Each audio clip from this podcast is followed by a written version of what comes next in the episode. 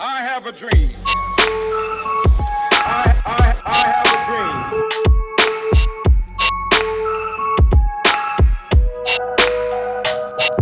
One day.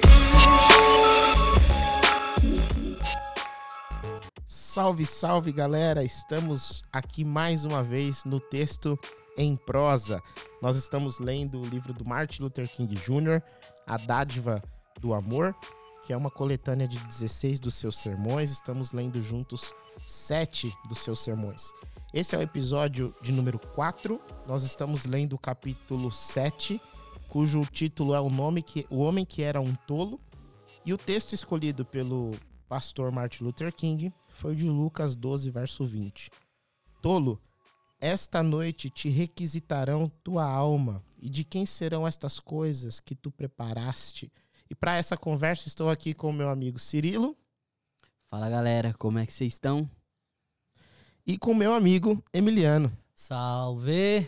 Só para fazer uma inveja para vocês, a gente acabou de comer um Outback delicioso. E agora tomando aquele cafezinho. O tempo aqui tá bom demais. E assim, né, falando de Outback, né, que é um restaurante que não é lá aquele preço tão bom, o texto está falando de riqueza.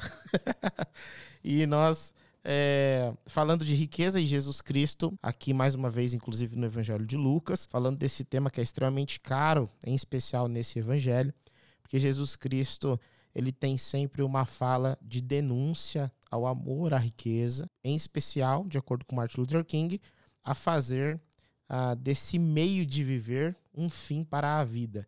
Viver para o acúmulo, viver para a riqueza e não considerá-la apenas como um meio de ter uma boa vida, de desfrutar da graça que é viver e desfrutar de tudo aquilo que Deus nos dá e que Deus nos doa.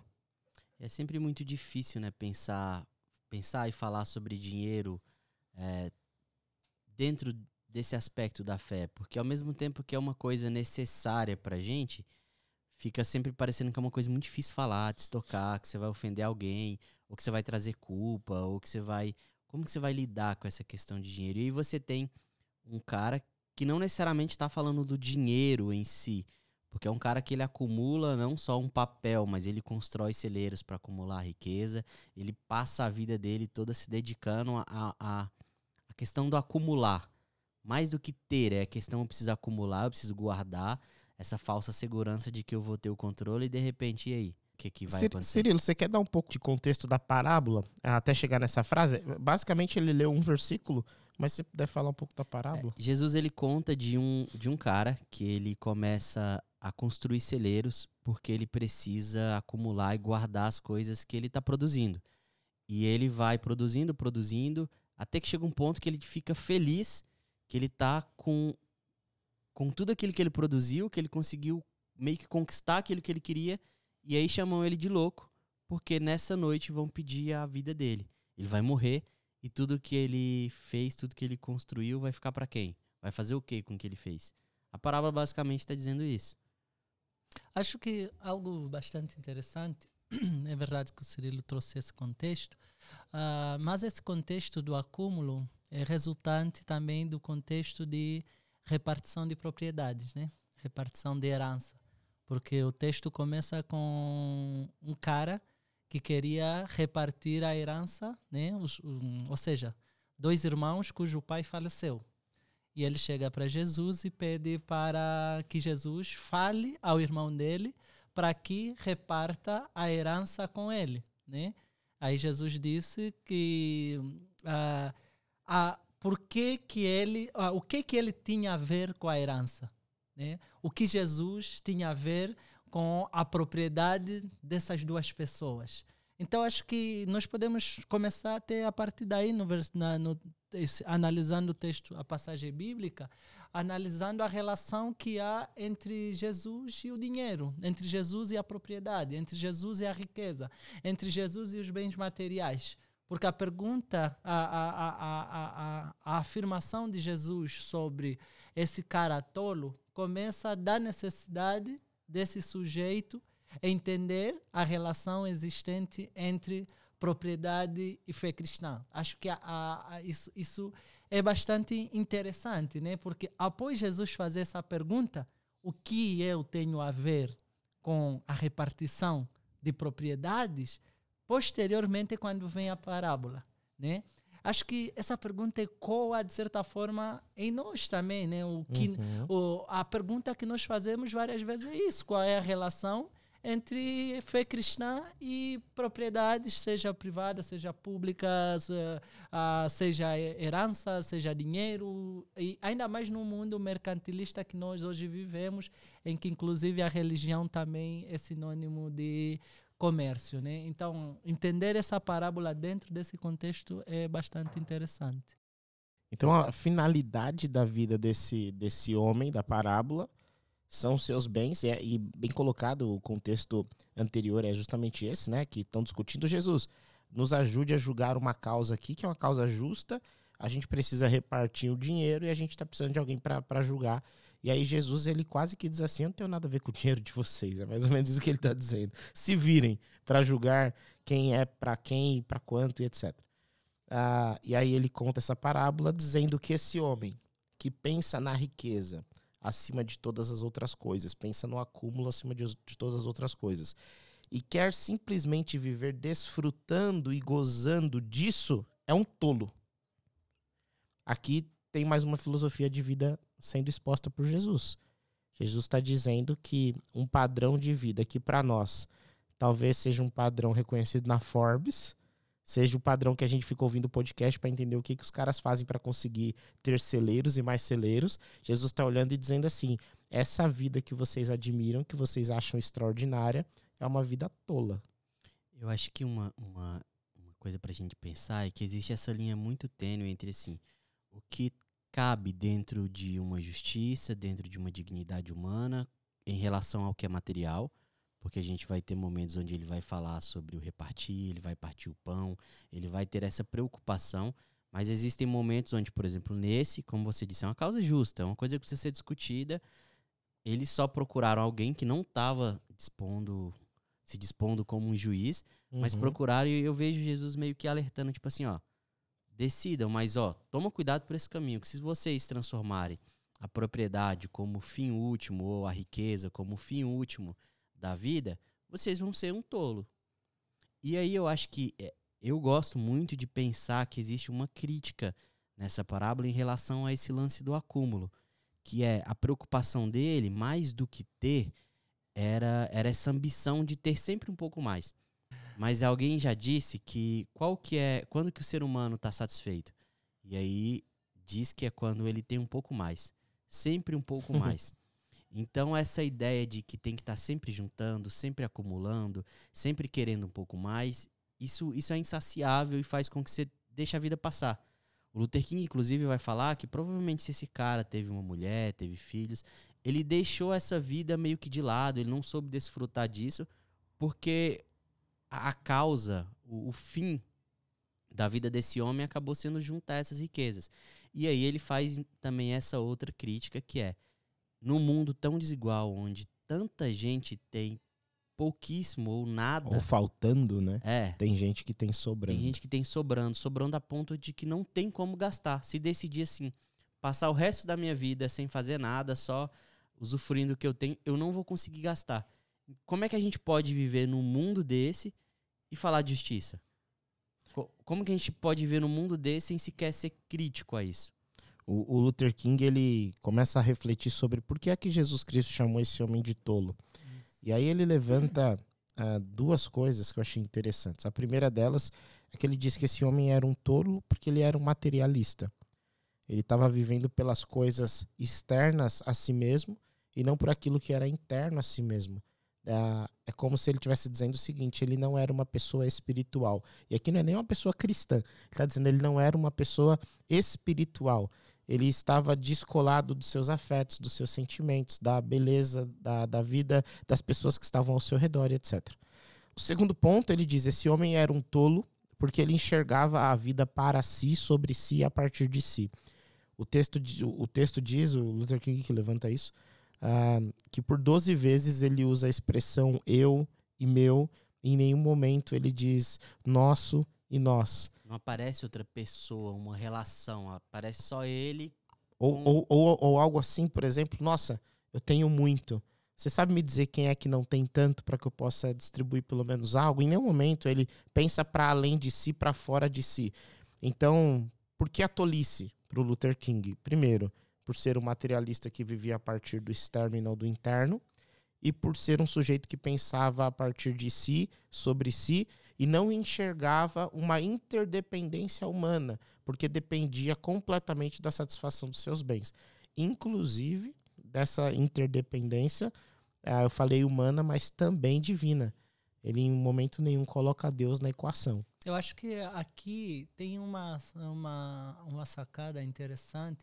Uma é essa, essa questão que o Luther King traz, que eu achei muito fascinante. Né? Eu nunca parei para contar esses meus, esses, é, é, esse, é, esses eus na frente. Né? Porque ele diz que o grande problema não é por ele ser rico, o grande problema é, sobretudo, por ele ser egocêntrico e narcisista, em outras Uhum. palavras. E isso nos remete ainda para uma outra questão. Talvez ele não se atentou, precisamente porque é anterior ao que ele está dizendo, que a, a parábola ela é suscitada por, por, sujeito, por um sujeito que pede, de certa forma, a, a, Jesus que interfira para que o irmão dele compartilhe algo com ele. E ele coloca a noção de irmandade, entende? Isso eu fiquei assim, lendo de novo o texto bíblico, eu fiquei me perguntando. Tá o texto começa com isso, com um sujeito que, que são irmãos, primeira coisa, e que tem um pai. E não fala quem é o pai, e sabemos que as parábolas sempre nos remetem nessa relação entre o humano e o divino, né? Então, a percepção de que nós estamos dentro de uma relação, de, um, de uma habitação, que é a terra, e somos todos, de certa forma, irmãos. Por quê? Porque Gênesis vai nos dizer que somos todos feitos à semelhança de Deus, a imagem e semelhança de Deus. E somos regidos por, de certa forma, por, por, por, algo que esse divino nos deu, que é a terra para que cuidemos dele, mas tem alguns que ousam a não repartir as coisas que nós temos, que a terra nos dá, e fazem essa acumulação. A noção de celeiro é interessante, né? porque a noção de celeiro remete precisamente nessa ideia de acumulação, dessa relação de extração com a terra e tal. Né? Quando nós percebemos essa noção e colocamos dentro do contexto do, do Luther King, que é o contexto de segregação, que é o contexto de guerra, que é o contexto de, de, de é, é, expansão territorial das nações. Inclusive, ele aqui vai tirar o censo, vai falar 3, 3 bilhões na altura do tempo dele, nós hoje já somos quase 8 bilhões. E dentro desses 8 bilhões, talvez 1% ou 3% é que são os mais, os mais ricos e a maioria se encontra à margem. O que ele está a dizer é, né, a, a, por essa parábola, Jesus quer nos ensinar a interdependência existente entre nós, a necessidade e o imperativo de entendermos que o homem é quando é em relação a um outro, né? E acho que isso é, é, é bastante fascinante no texto que ele tenta incorporar aqui no, no livro. Eu acho que o, uma outra coisa interessante também é de pensar, ele vai dizer que, sobre a religião e que uma religião boa, ela entende que a alma é esmagada quando o corpo é torturado. E que não é, tipo, agir em um em detrimento do outro. Não é assim. Precisamos buscar os, as coisas espirituais, internas e não as externas. Uhum. Mas existe uma ordem, é, e aí não é uma questão de precisa desse e não daquele. É, primeiro, existe uma ordem de algo interno, espiritual, uma busca pelo reino de Deus. E existe também um, um, segundo momento onde essas coisas externas, os dispositivos, os mecanismos, aquilo que a gente precisa, a gente tem que buscar isso. Mas antes de tudo, um, um primeiro mandamento assim é buscar o reino de Deus. E aí ele vai dizer que esse homem ele, ele foi buscar os meios primeiro, e no processo os fins foram engolidos pelos meios. E que quanto mais rico esse homem ficava em termos materiais, mais pobre se tornava intelectual e espiritualmente. Então, é, essas coisas elas estão de formas, forma integral na vida do ser humano. Mas existe uma ordem de prioridade, existe uma ordem de busca. E nisso que você falou da interdependência, até de pensar que é, tudo que a gente faz, nada é uma ação isolada. Tudo que a gente faz em sociedade depende de uma outra pessoa. Tudo que a gente constrói dependeu. Para a gente estar tá gravando esse podcast, alguém construiu esse microfone. Para a gente estar tá sentado nessa mesa, alguém construiu essa mesa. Antes da gente chegar, tem gente que fez algo para a gente usufruir. E aí ele vai falar que nessa interdependência de Deus existe também uma interdependência de uma comunidade, de um outro. E aí tem uma frase que eu já tinha ouvido falar do Luther King, mas que eu não, não sabia que estava nesse livro.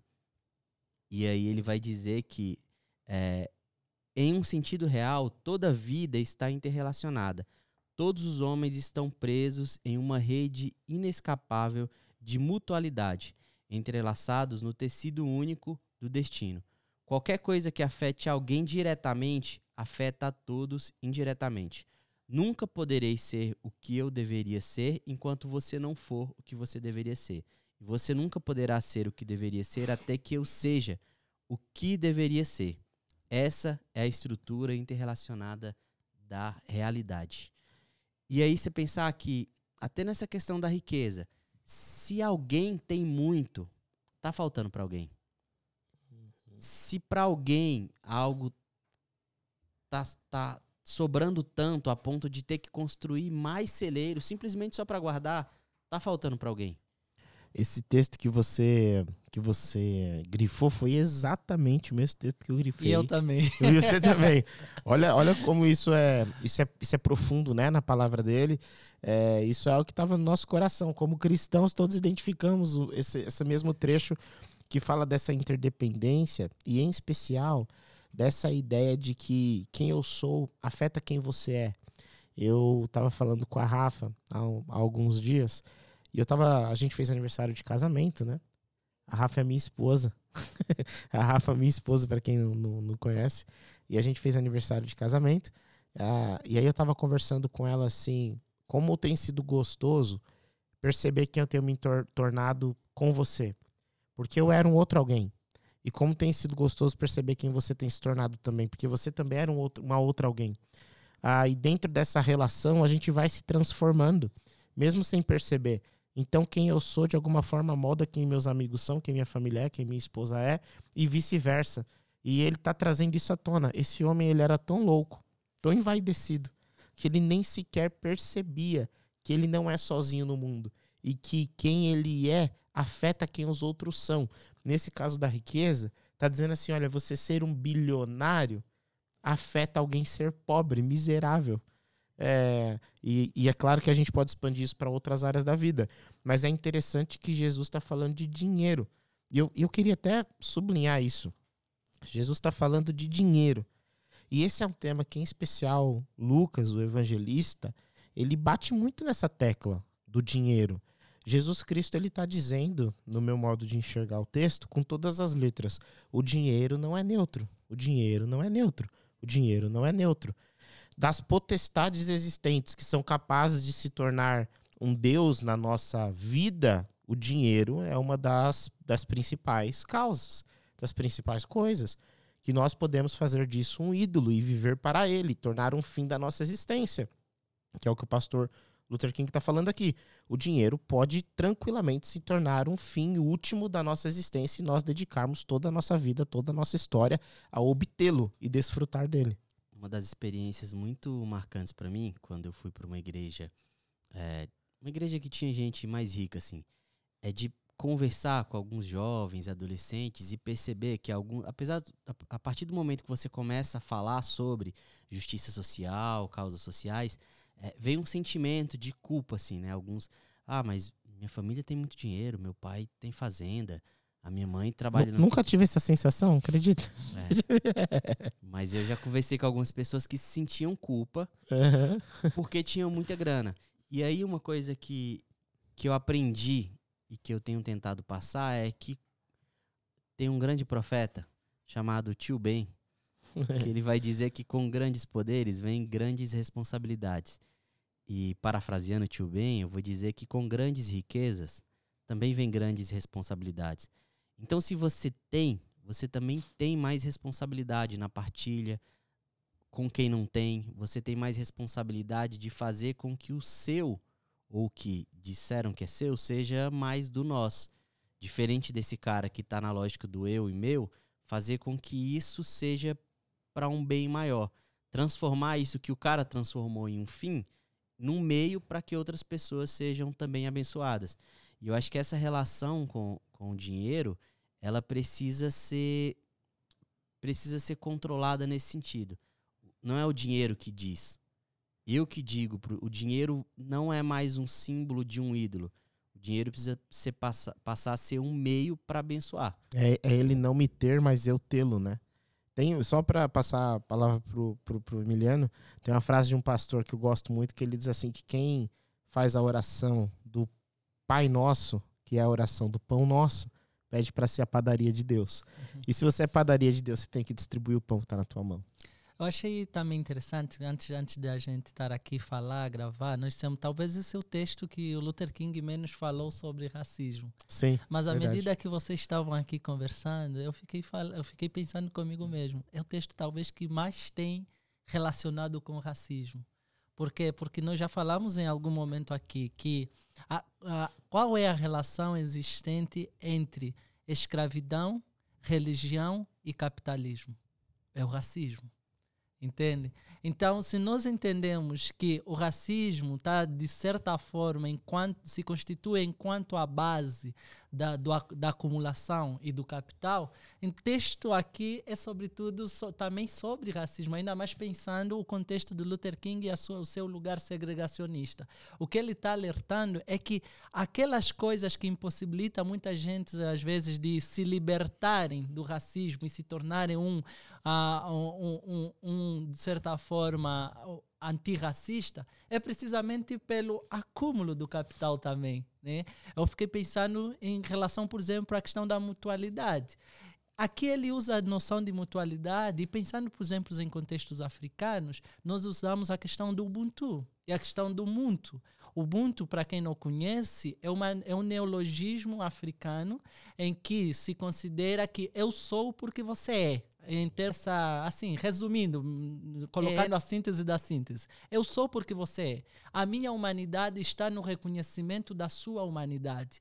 E o Ubuntu é outro neologismo que diz eu sou porque eu creio, e se eu creio, então eu habito em comunidade, eu amo o outro. Então nós percebemos que tudo isso está vinculado em que sentido com a questão do racismo? Para que haja o racismo, você tem que descaracterizar a humanidade do outro. Para que haja o racismo, você não tem que considerar esse outro ou um ser humano igual a você. Aliás, você não tem nem lhe considerar como um irmão, que é conforme o texto bíblico começa. Então você descaracteriza a possibilidade dele ser teu irmão, descaracteriza a possibilidade dele ser ser humano como você, descaracteriza a possibilidade dele estar dentro dessa relação de interdependência e você se coloca no centro de todas as coisas que acontecem no mundo. Por isso que nós falamos que a branquitude ela é resultado de um pacto narcisista ocidental, entende? Então, é, é uma situação que eu fiquei assim nos bastidores, a gente ficou pensando, talvez ele não está falando tanto, mas à medida que nós estamos aqui conversando, estou percebendo que é o que ele mais está alertando Exato. para essa questão do pacto narcisista ocidental, que relegou esses sujeitos à, à margem por causa dessa noção do capital e não conseguiu ah, perceber o quanto não só você está a desumanizar um outro, como também estás a se auto-desumanizar, né? Porque, inclusive, uma- o, o outro vira um Fala. meio, Exato. o outro vira um Mercadoria. meio, uma mercadoria pro fim, que deveria ser a mercadoria, mas acaba se tornando o fim. O outro vira um meio pelo qual eu conquisto capital, o meio pelo qual eu, eu melhoro os meus celeiros, mas não um fim. E o outro deveria ser o fim. Exato. E uma coisa que a gente tem batido na tecla, que é essa tríade da escravidão, economia e religião, é só para esclarecer quem está ouvindo a gente, a ideia é justamente qual? A escravidão, uma das coisas que sustentaram ela por tantos an- anos foi que ela é muito rentável financeiramente. Exato. É mão de obra gratuita. Sim. né?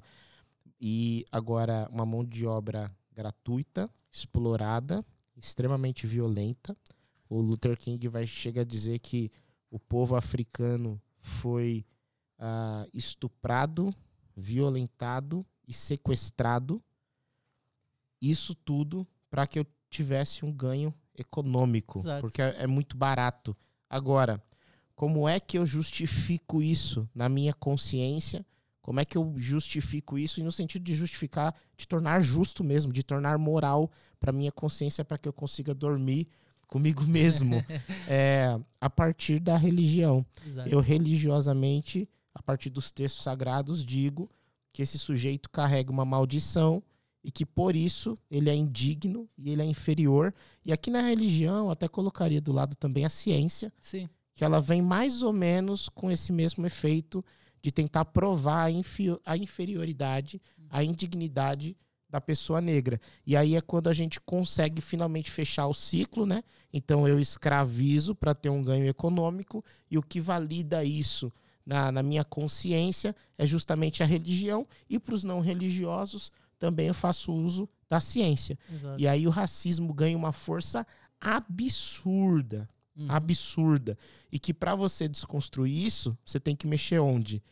Na economia, Exato. no dinheiro. Daí, To- novamente- Toca no bolso, o assunto fica sério. Daí novamente voltarmos no boicote ao ônibus. Ao ônibus. Por quê? Porque o Luther King e Boa. essa população, Rosa, Rosa Parks e toda essa população, esse movimento de direitos civis, entendeu que você só acabaria com aquele processo de desumanização fazendo um boicote naquilo que está gerando esse processo. E o que que estava a gerar? A economia, o Só bolso vai me financeiro. escutar quando eu falar na língua que você que você pode me fala. escutar. É, né? e o- a língua que você fala é a língua do bolso. É, e a outra coisa acho que também poderíamos pensar é sobre, inclu- inclu- inclusive, a questão da, da luta antirracista, né? Você trouxe a questão da economia. A economia também, ela tem que ser sempre olhada como um alerta, inclusive na luta antirracista, né? Porque pensando hoje, de certa forma, nós vemos muito, ah, às vezes as pessoas não percebem o quanto o racismo, a religião e o capital estão inter, interligados ao ponto de que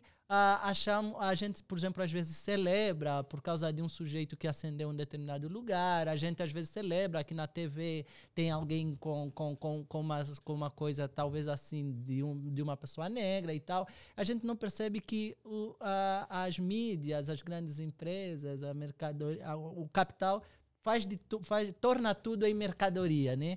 Ah, muitos celebram, por exemplo, a abolição e esquecem-se que o programa abolicionista também seguiu essa etapa da mercadoria, de que a partir do momento que a escraviza, o tráfico não, não foi mais benéfico aos seus interesses, eles fizeram o quê? Gente, tem que, tem que abolir. Não abolir porque eles são legais, porque eles são humanos, porque eles são igual a mim, porque ganharam agora a consciência. Temos que abolir porque isso está a impossibilitar ainda mais o acúmulo. Então, o dinheiro está sempre presente nessa, nessa lógica inclusive dentro da luta antirracista, que constantemente a gente tem que estar vigilantes, né? É, para fechar, nossa esperança em uma vida criativa reside em nossa capacidade de restabelecer os fins espirituais de nossa vida em caráter pessoal e justiça social. Sem esse despertar espiritual e moral, destruiremos a nós mesmos no mau uso de nossos próprios instrumentos. A gente precisa ter essa sabedoria e essa espiritualidade de perceber que instrumentos são instrumentos, mas não podem se tornar os fins porque o nosso fim é espiritual. É um fim no sentido de uma relação com Deus que nos leva ao outro e esse outro também se torna um fim. A ponto de que agora a justiça social e a prática de uma justiça social se torna parte da nossa vida. Os instrumentos são instrumentos, a matéria é matéria, mas o fim é sempre espiritual, uma relação com Deus, com o outro, e fazendo disso uma relação com a gente enquanto comunidade. Amém. E esse foi o quarto episódio de Texto em Prosa.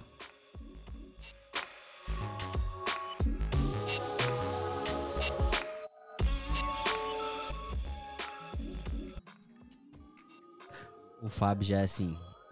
Porque eu fico pensando na igreja e eu olho pra nova geração.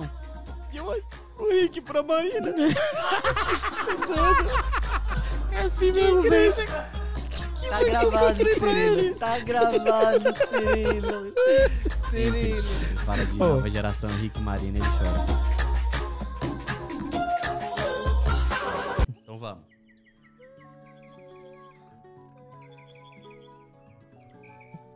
A Rafa é minha esposa. a Rafa é minha esposa, pra quem não, não- não conhece. E a gente fez aniversário de casamento. Ah, e aí eu tava conversando com ela assim, como tem sido gostoso perceber que eu tenho me tor- tornado com você. Porque eu era um outro alguém. E como tem sido gostoso perceber quem você tem se tornado também. Porque você também era um outro- uma outra alguém. Ah, e dentro dessa relação a gente vai se transformando, mesmo sem perceber.